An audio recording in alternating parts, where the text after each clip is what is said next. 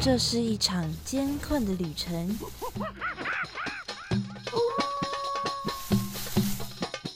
也是一场精彩绝伦的冒险。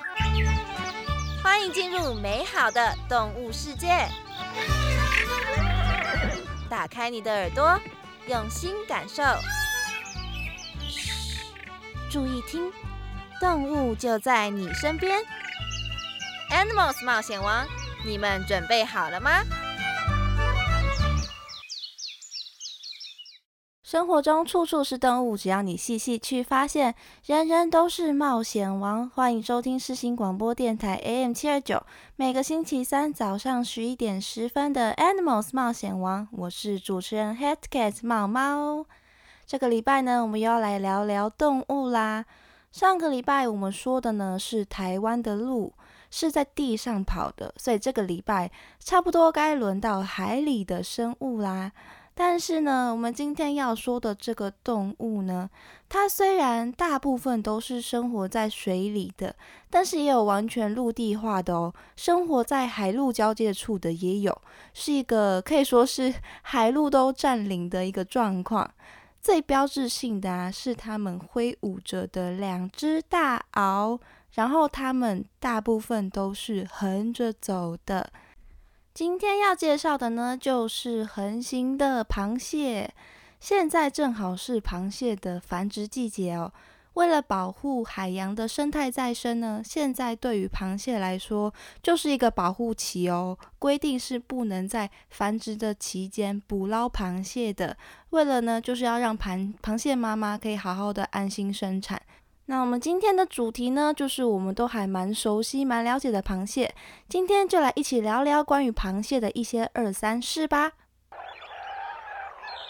哇，那里有好多动物哦！真的哎，可是我一个都不认识哎。哎，有一只动物朝我们走过来了，该怎么办呢？别担心，看我的法宝。快点告诉我们吧，《动物大百科》。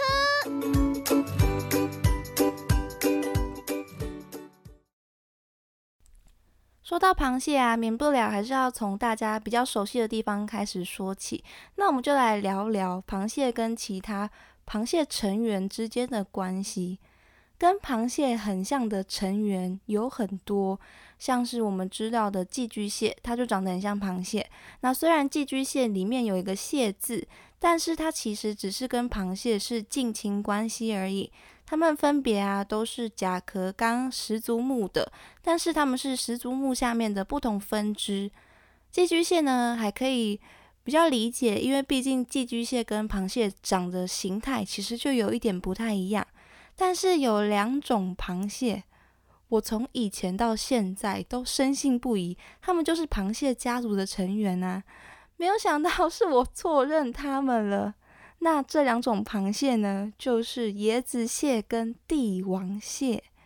椰子蟹就是那个在蓝屿跟绿岛那边被称为山霸的爬树高手。那我会认识椰子蟹啊，是因为它们是保育类的动物嘛。以前在节目上面就有看过它们的介绍，但是那个时候我一直以为它们就是螃蟹，就椰子蟹嘛，以为就是它们很厉害、很厉害会夹椰子所以的那种螃蟹，叫做椰子蟹。结果它们其实是陆生的寄居蟹，它们小时候也是会寄居在别的软体动物的壳里面。直到它们长大后足够强壮、足够坚硬之后，就会脱离保护它们肚子的房子，直接用它们坚硬的甲壳啊来保护它们的腹部。那可能也是因为它们身上没有寄居的那个壳的关系，所以像我，很多人都误会它们是螃蟹，但它们其实就是寄居蟹家族的成员哦。再来呢，第二个就是 人人听到都很嘴馋的帝王蟹。什么帝王蟹也不是螃蟹，我当下就是这样的震惊。帝王蟹居然不是螃蟹！帝王蟹它的正式名称呢，叫做堪察加拟石蟹，它们其实也是寄居蟹的近亲哦。跟螃蟹啊最大的差别在于它们脚的数量。帝王蟹的脚其实只有六只，你去图上网查一下他们的图片，数数看，真的只有六只哦，不骗你们。加上那两只螯呃的话，其实也就八只而已，所以比螃蟹少了整整的两只脚。那我以前从来没有注意过这一点，毕竟见到帝王蟹的时候，它们已经是红色的状态了，所以并没有去注意到。那看了之后才发现，哇，这真的形态也是跟螃蟹差很多诶。那就是以上就是一些螃蟹的小知识。这些小知识虽然蛮冷门的，那对生活来说也没有什么实质帮助啦。但是知道这些知识的同时呢，就会觉得很开心，然后有时候还会觉得很震惊，就有一种。我又多了多知道一些事情的感觉，我好像就特别喜欢这种偏门的知识类型。那如果大家也可以因为猫猫我介绍这些动物的小知识，分享一些东西，让大家觉得有学习到东西的话，觉得自己又离自然更靠近一步的话，那我也会觉得很开心啦。那接下来呢，就要跟大家继续分享一些也是跟螃蟹相关的小知识。我们就从小小的地方开始认识螃蟹吧。那首先呢，我们要来讲讲螃蟹走路这回事。大部分的人的认知中啊，螃蟹都是横着走的。但是包括我在内，我想 应该都没有什么人会探究到底为什么螃蟹是横着走的。因为这就有一种很理所当然的感觉，螃蟹横着走，感觉就是很平常、很一般的事情，所以就比较没有那么在乎。那关于这个疑惑，就有一些答案。有一种是比较玄幻一点的说法，说是因为螃蟹跟地磁互相感应的关系，螃蟹的耳内啊有定向的小磁体，对地磁呢非常的敏感。那因为地球的地磁啊会。产生南北极倒转的情形嘛，倒转的次数过多，导致螃蟹体内的小磁体啊，就失去了它原本的定向作用，造成螃蟹对方向的混乱。那为了不让自己被地磁干扰，所以螃蟹最后就决定它们要横着左右移动。那这种说法呢，听起来真的比较神秘一点，到底确切跟地磁有没有相关联呢？这大概就要问问看螃蟹才知道喽。那站在比较科学生物学上面的说法，是因为螃蟹与生俱来的身体构造导致它们要横着移动。螃蟹的头部跟胸部啊，在外表上面看起来一模一样，所以这个地方呢就叫做头胸部。而螃蟹的八只脚啊，跟两只螯呢，就是长在它们身体的两边嘛。它们用来走路移动的那八只脚啊，叫做步足。螃蟹大步足的关节啊，只能上下移动，而且呢，它关节是往肚子的方向往内弯曲的，不能左右灵活的转动。而且大多数的螃蟹的头胸部的宽度都大于它的长度，就是它左右的幅度比较宽。所以它爬行的时候啊，只能一侧的步足呢先弯曲，用它的足尖呐抓住地面，而它另一边的脚呢就会往外的伸展，努力的勾到远方的地面的时候啊，就会开始收缩，就像要把身体拉过来一样。然后另外一边弯曲的脚呢，就会马上伸直，像要把身体推往那一方向过去一样，这就造造成了。螃蟹呢，横着移动的情形，就是像这样拉推拉推拉推，给它移动过去。那也是因为它的体型跟它脚的构造的关系所导致的哦。当然啦，如果有条件的螃蟹呢，还是可以直直的往前走的。像是成群生活在沙滩上的长腕和尚蟹，它们就可以向前奔走，就是因为呢，它们的身体比较偏向圆形的，而且它们的脚有非常的修长，所以它们就可以很轻易的控制它们的脚往前走。除了和尚蟹啊，还有俗称虾骨头或是叫海臭虫的续蟹。虽然续蟹它们长得很特别哦，但是它们是螃蟹家族的成员哦。续蟹的脚集中在后方比较细长的腹部上面，样子呢有一点像青蛙，所以也有人叫它蛙蟹。那也因为续蟹的脚长在比较特别的地方，所以它不止可以笔直的往前行走，它甚至还可以慢慢的倒退撸哦，超级特别的吧？海绵宝宝里面的蟹老板啊，它虽然也是标准的螃蟹，不过它也是可以直直的往前跑的哦。那除了这些螃蟹呢，还有很多其他构造不同的螃蟹啊，都会让它们有不同的移动方式。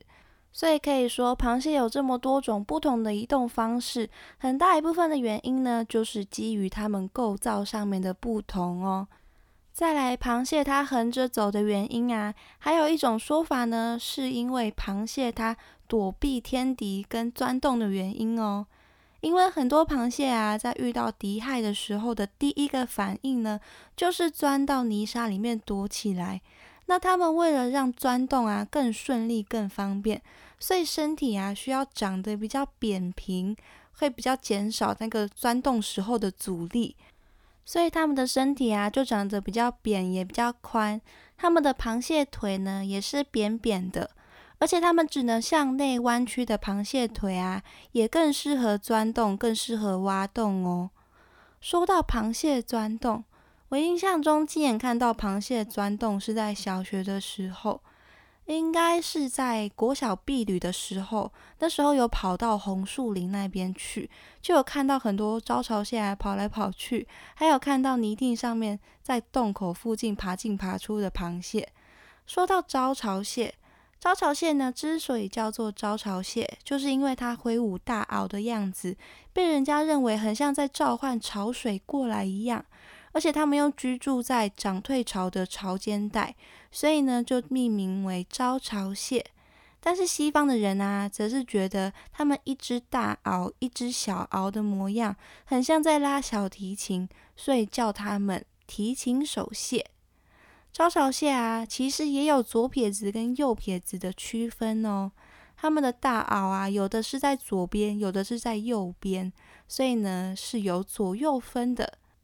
招潮蟹它们非常的警觉哦，所以只会在洞口附近活动。如果遇到危险啊，或是他们觉得哇受到惊吓的时候，他们就会立刻钻回他们的洞里面。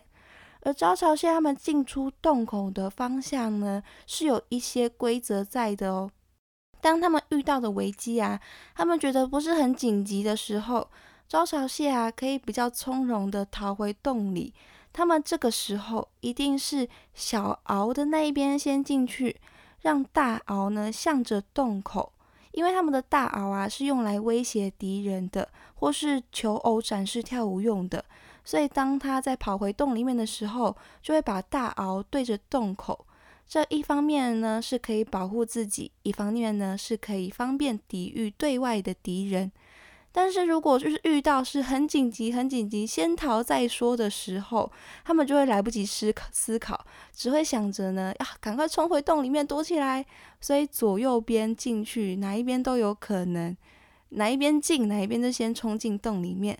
所以啊，只要时间够充裕，危机不是太大的时候，招潮蟹呢，通常都是大螯向外躲在洞口的。那如果招潮蟹逃跑的时候不小心跑错洞怎么办？这时候它跑进人家洞里啊，而且如果还是用小螯的那一边先进洞的话，就会被原本的主人呢用大螯给推出去哦，非常的有意思。螃蟹们的螯啊，除了像招潮蟹这样，大螯是用来打架或是求偶，小螯呢是用来清洁或者是进食之外。螃蟹的螯呢，还有各种各样的功能哦。螃蟹的螯啊是钳状的，长波的地方是不能动的，可以动可以打开的呢是指节的部分。从螯的形状跟特征来观察的话，就可以几乎判断出这种螃蟹的觅食方式哦。如果是掠食性的螃蟹，是吃肉的，它们的螯啊就会比较细长。而且剪刀状的螯趾的部分呢，是交叉形状的，上面通常都会有很多很尖锐的锯齿，让它们可以快速的捕食猎物。那如果是吃贝类为生的螃蟹的话，它们的螯呢就会非常的粗壮有力，看起来就非常大一只，让它们有足够的力量呢，可以破坏螺壳，扯下它们的肉吃。像是逍遥馒头蟹这种螃蟹呢，就是吃贝类为生的螃蟹，而且很特别的是，它们的螯还有分别哦。它们左边的螯呢是适合夹住贝类的。右边的螯呢是负责撬开贝类，左右分工啊，让它们可以顺利的撬开贝类吃到食物哦。还有像是招潮蟹这样啊，是绿石泥沙中的有机质碎蟹或是藻类为生的螃蟹，它们的螯足呢就比较小，而且螯趾啊是向下的，让它们可以快速的捡拾泥沙来吃。这些滤食性的蟹类啊，会把泥沙呢送入它们的口中，再利用嘴里面的水分呢去过滤沙中的有机质，其他的沙啊就沉淀累积成沙球。它们的螯足呢会把吐出来的沙球钳下来，在沙滩上面堆出一颗颗的小圆球，那些小圆球呢就是螃蟹进食后吐出来的沙球，叫做拟粪。像我之前啊，有在粉砖上面分享过双扇古窗蟹，还有像是阔额大额蟹等等的螃蟹，这些螃蟹都是会制造泥粪的绿泥性螃蟹哦。另外啊，还有像瓜食藻类来吃的螃蟹，像是肉球皱蟹，它就居住在潮间带的岩石下面或是礁岩里面，它的螯趾啊是一个凹形的汤匙状的螯趾。是用来刮岩壁上面的藻类来吃的，所以不同的螃蟹啊是可以依据它们蟹螯的形状跟它们类型的不同，去辨别出它们吃的东西哦。除了螃蟹的外形啊，小时候我还有一件关于螃蟹的疑惑，就是我小时候跟着我家人啊去逛海产市场，那边就会有很多螃蟹嘛。那我就看到螃蟹啊吐了很多的泡泡，我就问我家人说，为什么螃蟹会吐泡泡？他们就跟我说，那是因为螃蟹在生气啊，生气它就会吐泡泡，就是跟我开玩笑啦。但事实上，当然不是因为螃蟹生气吐泡泡，螃蟹它会吐泡泡呢，是跟螃蟹的呼吸有关系哦。螃蟹是生活在水里面的动物嘛。所以它跟鱼一样，也是用鳃来呼吸的，只是它的鳃啊跟鱼又有一点不一样。螃蟹的鳃呢，不是像鱼一样在头部的两侧，而是分成很多像海绵一样的羽状的鳃片，长在螃蟹身体上端的两边。表面呢是用坚硬的头胸甲覆盖住。至于螃蟹它吐泡泡啊，则是因为螃蟹它很独特的呼吸方式所引起的哦。螃蟹啊，它像鱼一样是用鳃呼吸的，但是它们呼吸的方式是不一样的哦。鱼呼吸啊是把水吸到嘴巴里面，然后再让水通过鳃来呼吸；而螃蟹呼吸呢是会先把水从鳃里面吸进去，然后到嘴巴里面，然后再把水呢从嘴巴的两侧的出水孔呢喷出去。这个特性啊，让生活在水里面的螃蟹，即使上岸之后呢，也不会立刻的死掉，是因为啊，鳃里面还残留了很多的水分，提供螃蟹可以不停的呼吸。但是虽然是这样，但是如果在地上的时间过久了，鳃里面的水分呢，慢慢的被带走，鳃慢慢的变干，螃蟹还是会感到呼吸困难哦。那就像我们如果呼吸不到气啊，求生本能呢就会告诉我们要拼命的呼吸呼吸一样。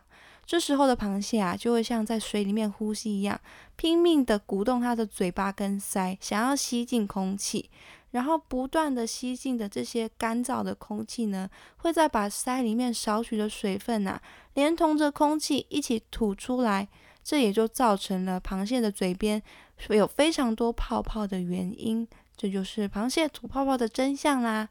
所以，如果你抓起一只螃蟹啊，发现它在吐泡泡的话，几乎就可以认定它就是缺水、没办法呼吸所导致的症状哦。话又说回来啊，我们一开始就有说到，现在是螃蟹的繁殖季节嘛，那再过不久呢，就是捕捞螃蟹的季节了。每次到了吃螃蟹的季节呢，新闻报道都会报道当季的螃蟹，然后也会教你啊，要怎么买才会买到好吃的，或是要怎么分辨啊，螃蟹是公的还是母的。螃蟹它要分辨它的性别啊，就是要看它肚子的这个地方。诶，不要想说把螃蟹翻过来的那一大片看到的那个地方就是它的肚子哦。螃蟹它的腹部啊，只有很小的一片。那就是把螃蟹翻过来之后，在中间偏下面的地方有一个像盖子一样的构造，那一片的甲壳呢，就是螃蟹的肚子，是已经萎缩退化的了，俗称叫做脐，就是肚脐的脐。那这个肚子呢，就是分辨螃蟹公母的关键哦。公螃蟹的肚子呢是尖尖的三角形的形状，母螃蟹的呢是圆圆的椭圆形的，是很简单就可以看出来、可以分辨出来的。只是看的前提呢，就是你要把它们翻过来才行。当然呢，也有一些螃蟹也有别的特征是可以分辨它们的公母的，像是我们一直提到的招潮蟹，就是用它螯的大小来分辨性别的。只有公的招潮蟹呢才会有大螯，母招潮蟹的两只都是小螯哦。螃蟹它们为了要长大，增加它们的体型，就必须要蜕皮，换掉它们旧的外骨骼。就像海绵宝宝有一集就演到蟹老板他蜕皮。那在蜕皮的期间呢，大部分的水生螃蟹呢就会抓紧这个新壳还没有变硬之前，赶紧来交配。在春天的繁殖期啊。成年螃蟹会使用性吸素，一种化学的气味来互相吸引。有些品种的雄性啊，比如说三油梭子蟹，就会释放性吸素，然后用钳子啊把气味往四四面八方散开来，来吸引母螃蟹。有的时候呢，还会一边扇气味一边来回移动。而有些品种的螃蟹啊，比如像是珍宝蟹，则是由雌性来释放性激素，吸引周遭的雄性螃蟹哦。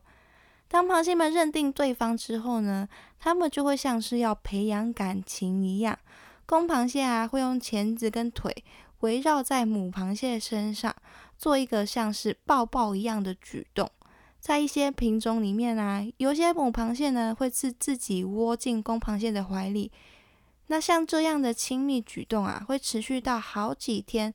等到雌性开始蜕壳之后，它们就会开始交配啦。结束之后呢，公螃蟹还会守护在母螃蟹身边，或是持续抱着它好几天。等到母螃蟹的壳啊重新变硬之后，公螃蟹才会离开，去寻找新的对象哦。接下来呢，就要等待母螃蟹产卵啦。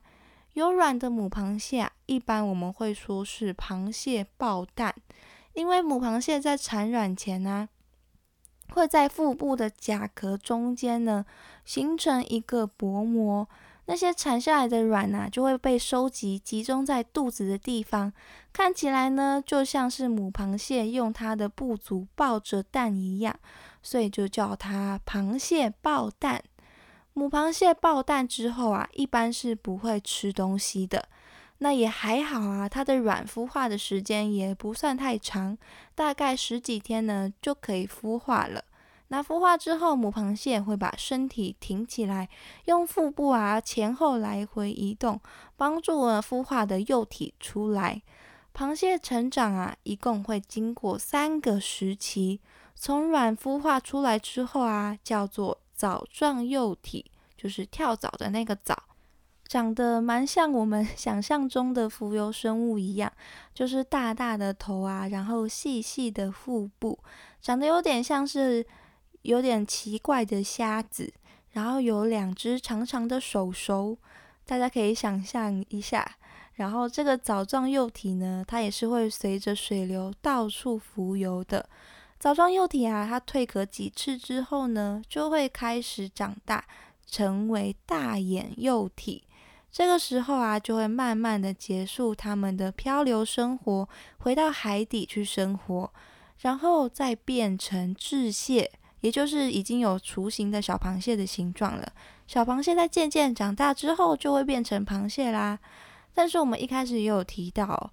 螃蟹它生活在很多不同的地方，不管是海里啊、溪里，或是潮间带，或者甚至是陆地上，都会有螃蟹生存。那虽然它们的家是在不同的地方，但是到了繁殖季啊，还是要回到海里面繁殖哦。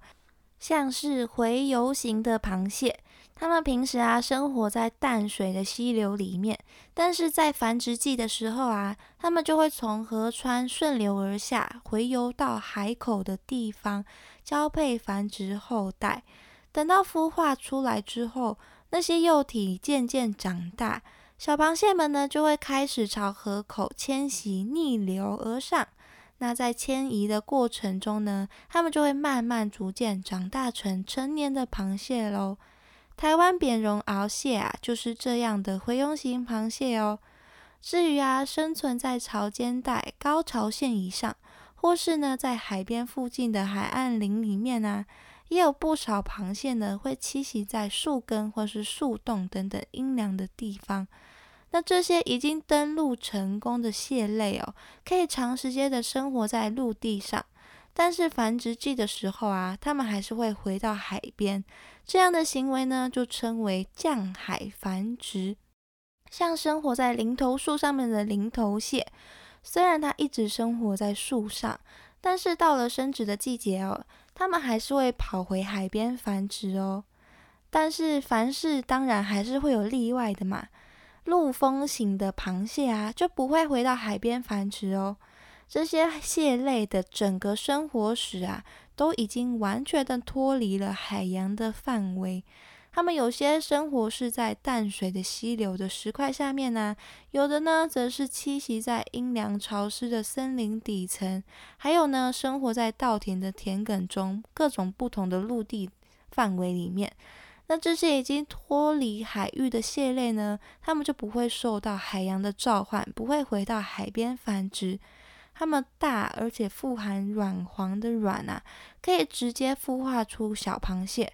那孵化出来的那些小蟹呢，就会留在母蟹的腹部里面，接受母蟹的保护，直到它们的壳变硬之后呢，才会离开。比如像是拉氏清溪蟹。或是黄灰泽蟹，就是自己抱卵带小孩的螃蟹哦。这样说下来啊，在我们不知道的地方，就有非常多不同种类的螃蟹在各自过着自己曼妙的生活呢，非常的享受哦。那今天呢，就跟大家分享一些关于螃蟹的事情。